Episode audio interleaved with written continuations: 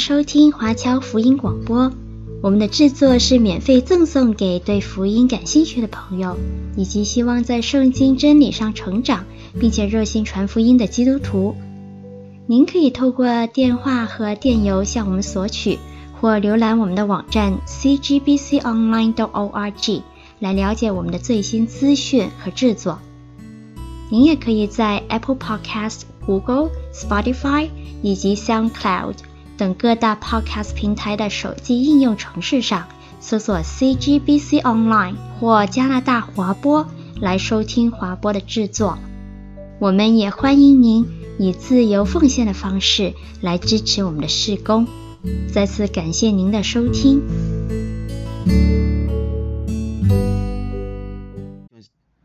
各位亲爱的弟兄姐妹、各位朋友们，平安。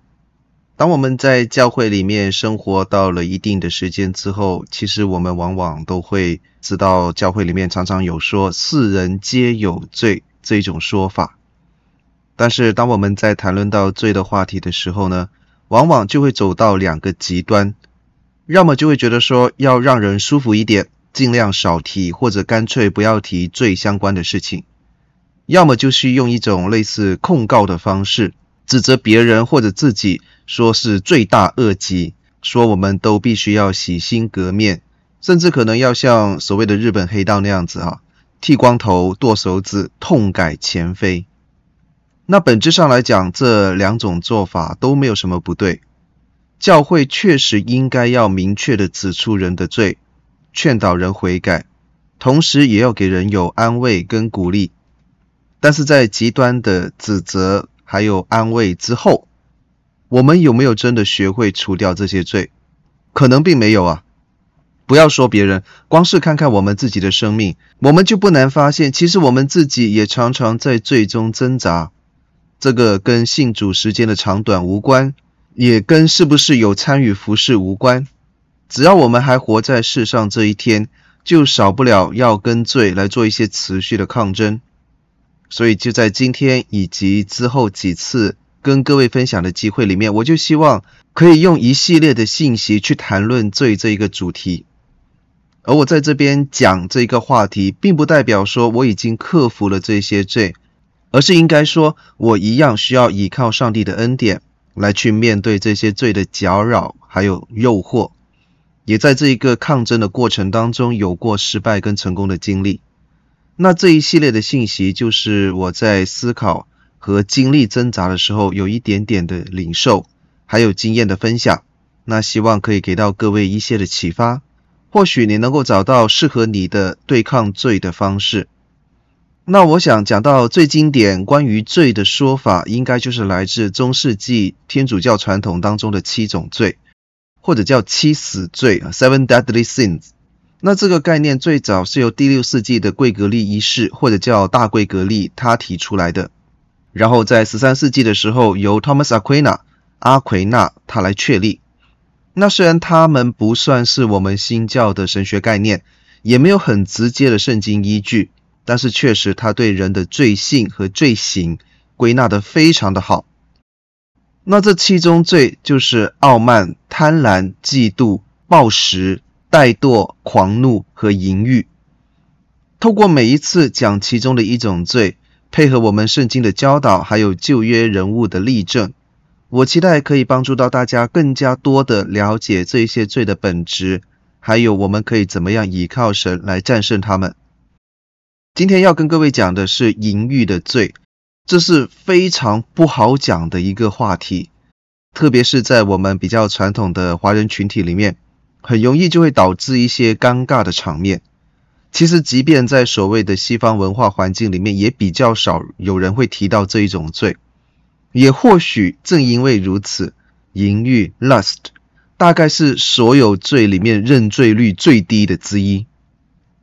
在我学辅导的时候，有听过一个说法，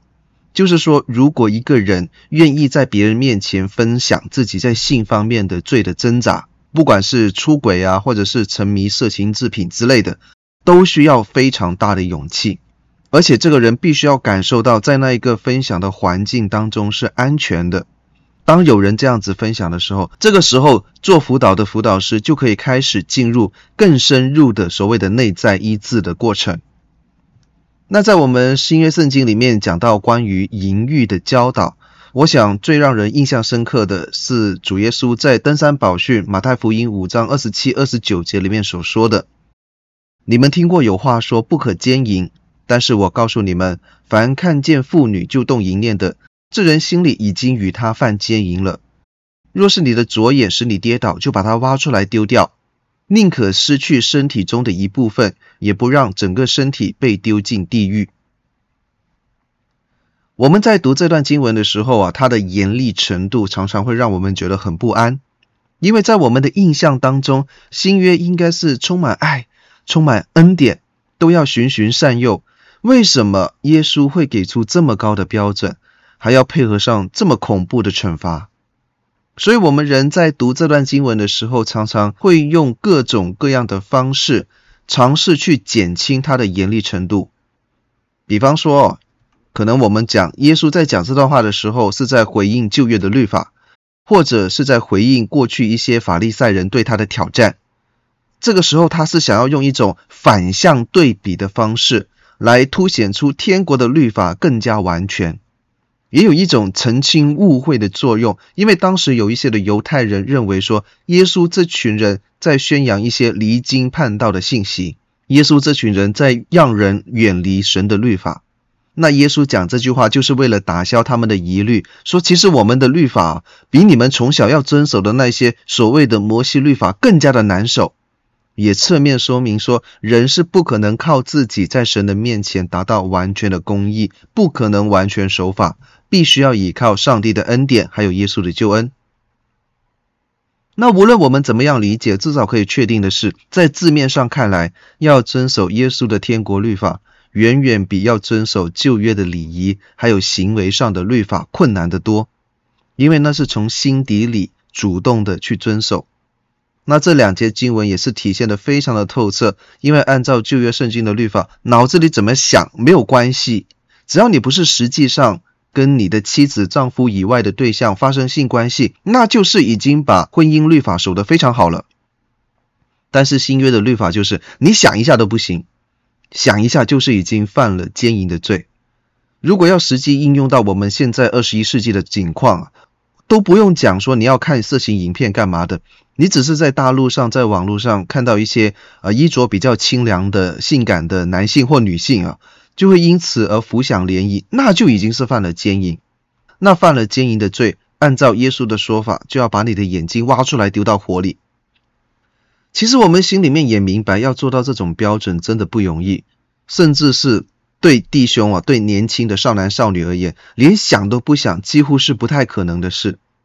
所以这个时候，教会的教导往往就会诉诸那一句被很多人引用过，但是没有人知道有真正来源的名言。就是你不可以阻止小鸟在你头顶上飞过，但是你可以阻止它在你头上做窝。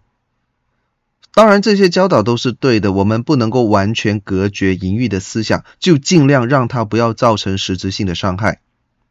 虽然我们期待的理想状况当然是可以完全不用犯罪，完全不用想，但是坦白讲，这个是个不太现实的期盼。所以，当耶稣所描述的这种思想上的想入非非出现的时候，至少我们知道应该要避免构成犯罪的现实，然后我们可以求神赦免我们思想上的罪。那通常我们讲到这边，就会有一些弟兄姐妹觉得说，淫欲这种罪哦，其实跟自己没有什么太大的关系，觉得说这些都是年轻人或者是弟兄之间的事，自己没有这方面的挣扎。好，那我们就在更进一步探讨如何应对淫欲之罪之前。我们也先来稍微重温一下一个圣经人物的故事，帮助我们更进一步了解淫欲这种罪，它的本质到底是什么。在旧约人物当中，我想最能够明显体验到淫欲这种罪的，当然就是大卫跟拔示巴通奸的故事。这段故事记载在撒母耳记下的十一章，大家很熟悉，细节也很多，可以帮助我们很好的了解淫欲败坏人生命具体的一些方法。这个故事可以被整理成几个要点。首先，大卫他很闲，他睡到黄昏才起床。起床之后，他在王宫的平顶上散步，漫不经心的到处看，看到了漂亮的女孩子拔士巴在洗澡，心生淫念，而且很快的付诸实行，叫人把拔士巴带来跟他发生关系。这一次通奸的结果让拔士巴怀了孕。那关于大卫淫欲的罪，其实直到第五节，从第六节开始之后，就是大卫想方设法掩盖他犯罪的事实，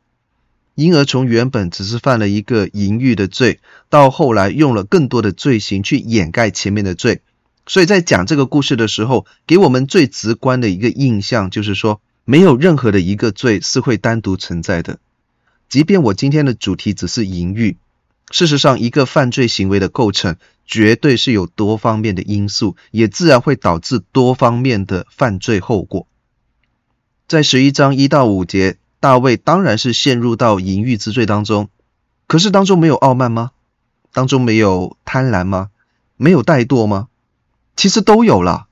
只是他用了一种满足淫欲的方式来展示自己的罪性。我们再看大卫在这一个犯罪的行为里面，他的动作其实并不多，只有四个：闲逛、观看、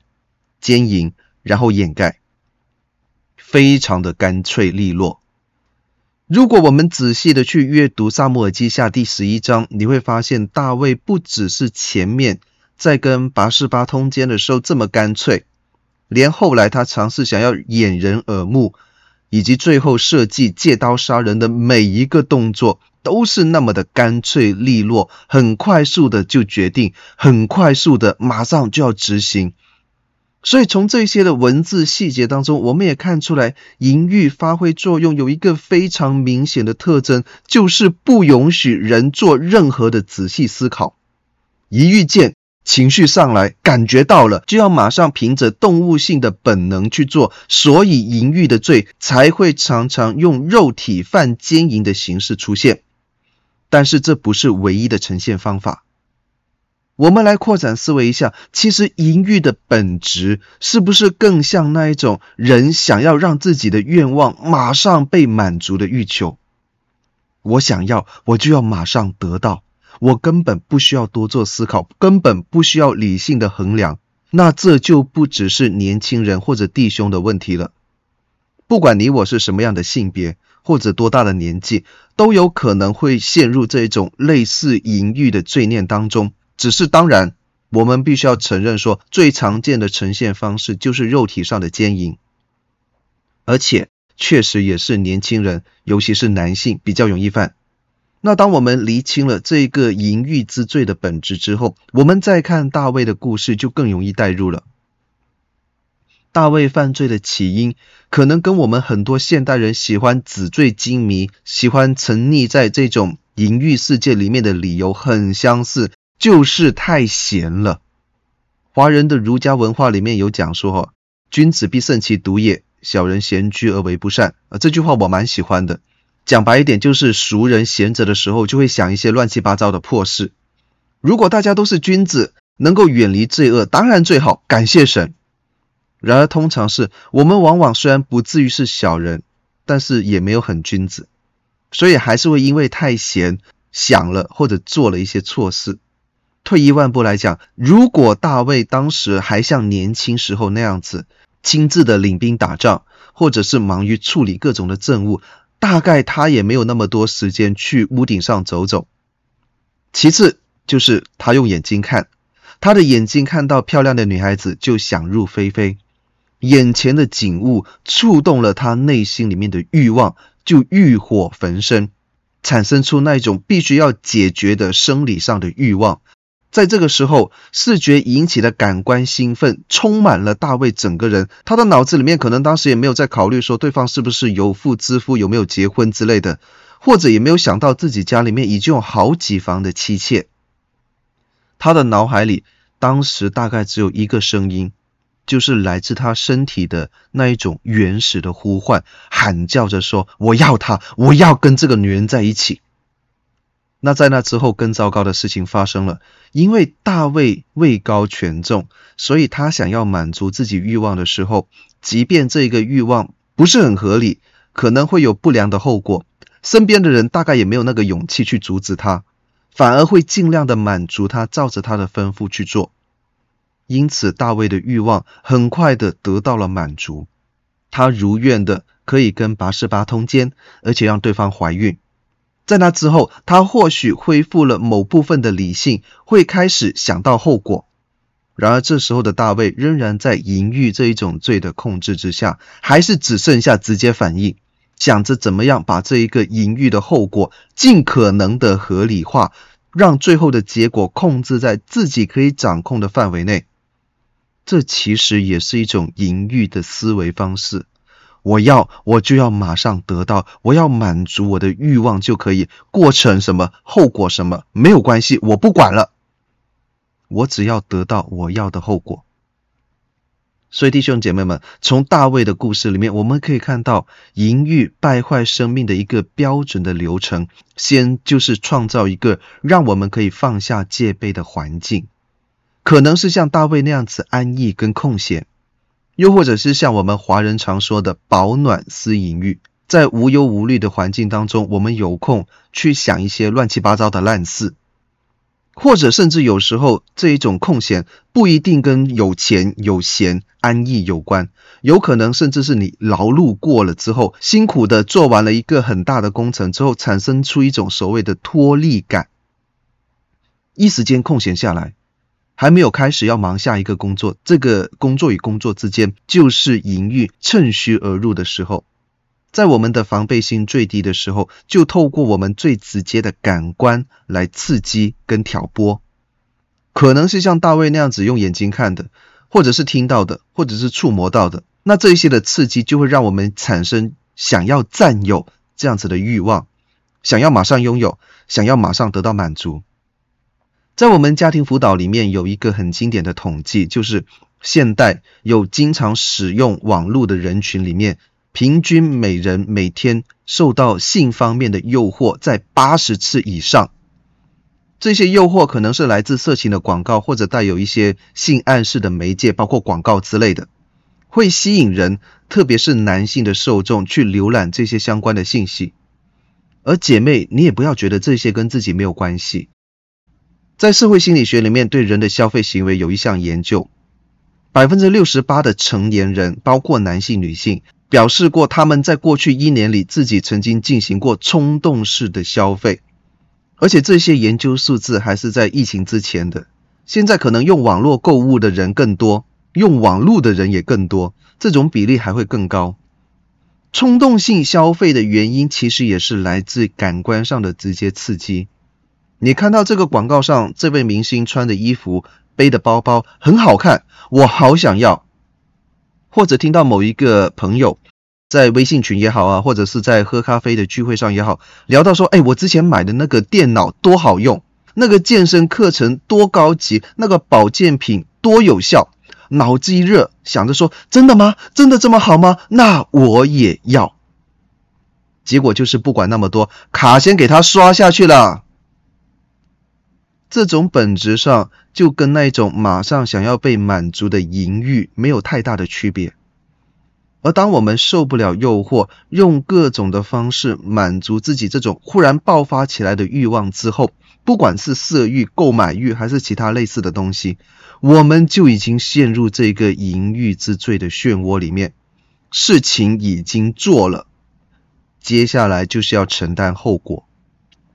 而往往这个时候，我们最先想到的，大多不是说我们如何得罪了神，我们怎么样违背了圣经的教导，我们有多不圣洁之类的，没有。我们想的是怎么样才能让我这个行为变得不要那么难看，怎么样不要暴露在众人的面前，怎么样才能够不被人嘲笑，不丢我的面子。然后就像大卫那样，用一个又一个更严重的罪行去掩盖前面的罪。当我们了解了淫欲之罪的本质，还有它的运作方式之后，接下来我们就要来看怎么样去应对它。如果你自觉自己在色欲、性欲这方面没有受到太大的试探，但是偶尔还会有一些难以抑制的欲望，想要学习克制的，或许可以考虑采用这些方法，帮助自己脱离欲望的捆绑。那我们讲应对淫欲还有各种欲望的前提条件是，我们首先要知道不能够靠自己。宋代的朱熹他所提倡有一种说法叫做“存天理，灭人欲”，或者像我们听到佛教徒提倡的“四大皆空”，基本上都是要靠自己的能力跟意志去压制那些不合理的欲念。或许某一些意志特别坚强的人可以成功了，但是对一般大众来说，这种自我约束往往只会构成更大的反弹。或者过一段时间，这种持守圣洁的热情冷却了之后，又变回老样子，继续婚外情，继续沉迷色情的制品，在淫欲的这些泥沼里面打滚。我们可能会因此更加想要控诉自己，说：为什么我自己这么糟糕？为什么我不能更意志坚定？但是我今天告诉各位，这种控诉大可不必，因为我们本来就不行，我们本来就没有办法靠自己胜过淫欲，胜过各种的邪情私欲。也正因为我们知道自己不可靠，所以才要倚靠真正可以倚靠的上帝。从一开始就要有意识的透过祷告，透过灵修，寻求上帝的同在和帮助。当我们承认自己必须要依靠上帝的力量，而且学会在这个抗争过程里面不断求神帮助、求神带领，我们才会有机会得胜。那在这个最大的前提了解了之后，我们就要从我们知道的事情开始入手。其实各位有没有发现，我们知道自己犯错，知道自己做不好，在属灵征战或者行走天路的过程当中失败的时候，往往我们给自己开脱的第一个理由是我不知道，我不知道应该怎么样才能够战胜淫欲，我不知道要怎么样胜过自己的骄傲，我不知道如何过圣洁的生活，我不知道怎么样听到上帝的声音，等等等等。但我们是真的不知道吗？各位家长，如果你家里面有四岁到七岁的小朋友，大概也会有类似的经历，就是当这一些孩子闯祸了，打烂花瓶或者弄脏沙发之类的，你问他们说到底谁干的？大概十次有九次他们会回答说我不知道。就算他们明知道你看着他们闯祸，还是会回答说我不知道。当然，这一个在发展心理学上有一套理论，我就不多说了，这个是这个年龄层的特色啊。那我想说的是，我们在神面前的反应，其实跟这些小孩子的自然反应、自然耍赖，没有太大的区别。我们只是自以为不知者不罪，但是往往是自欺欺人。好吧，既然我们知道自己会有这种耍赖的倾向，那就从今天开始学习做好我们已经知道的事。我们知道上帝在性关系上有怎么样的正确引导，一夫一妻在婚姻关系里面获得满足，这一种情欲的抒发完全合理合法，这是值得提倡跟鼓励的性关系。在那之外就是淫欲。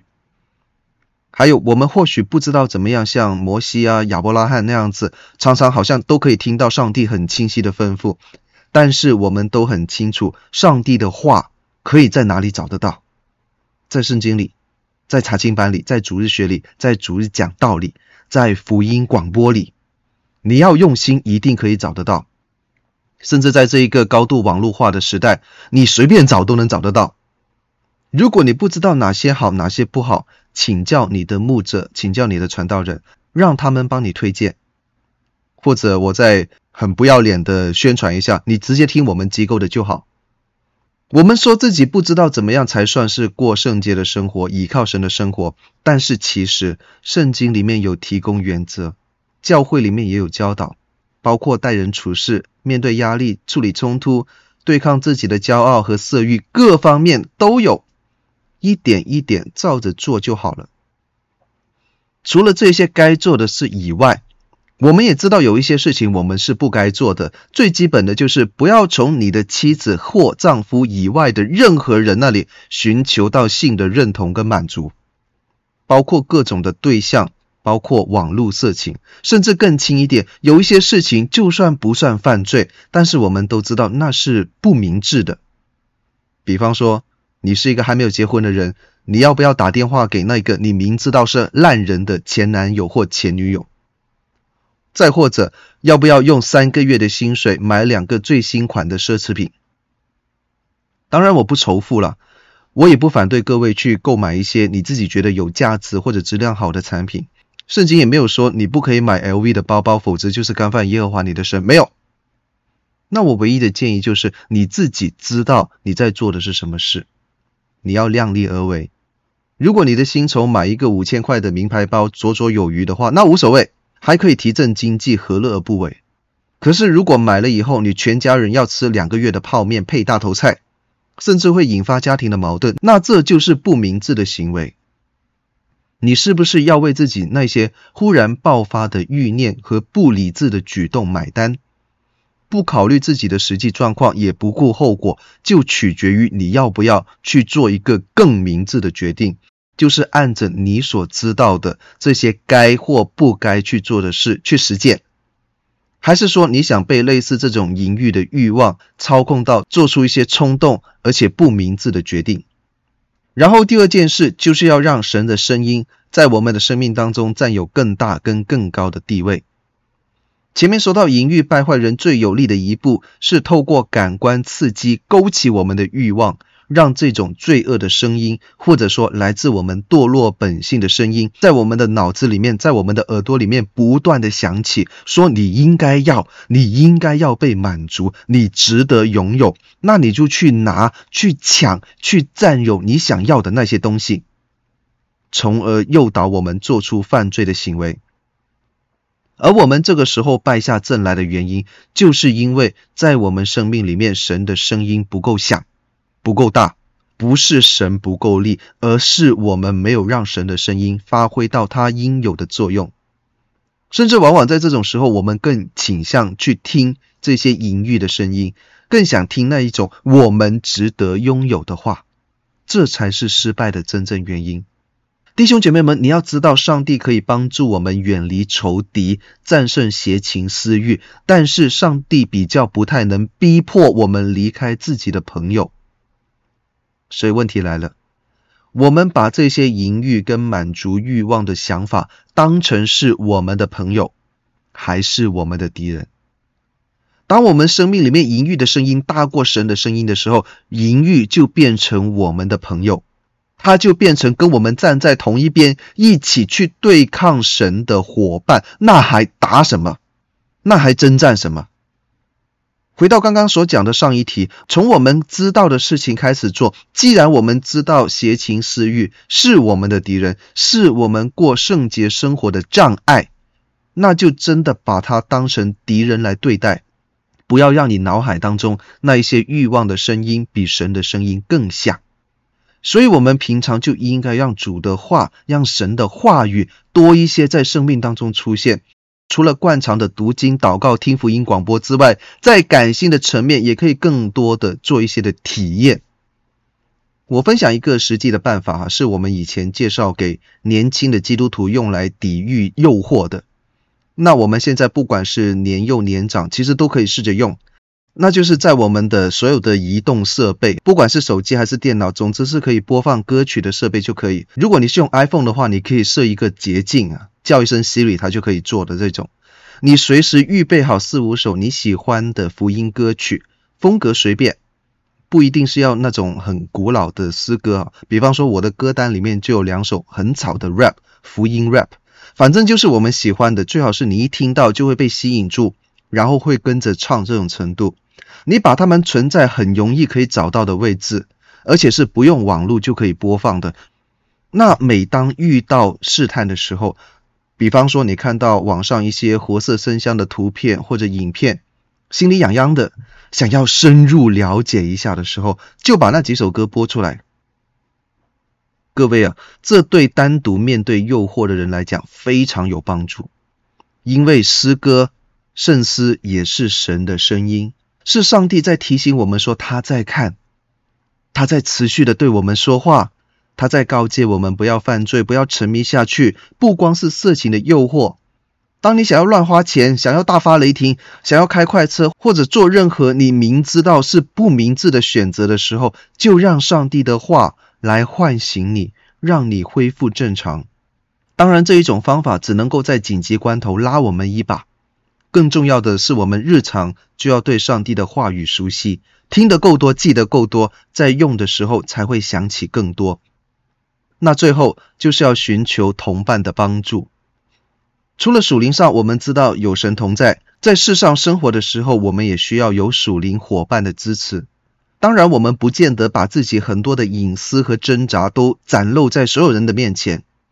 但是一个足够安全还有充满信任的环境，可以帮助我们远离罪恶，特别是淫欲这一种让人羞于启齿的挣扎。而且，当我们心理上知道自己不是独立的，在面对这些挣扎的时候，那抵御诱惑的力道也会更强一点。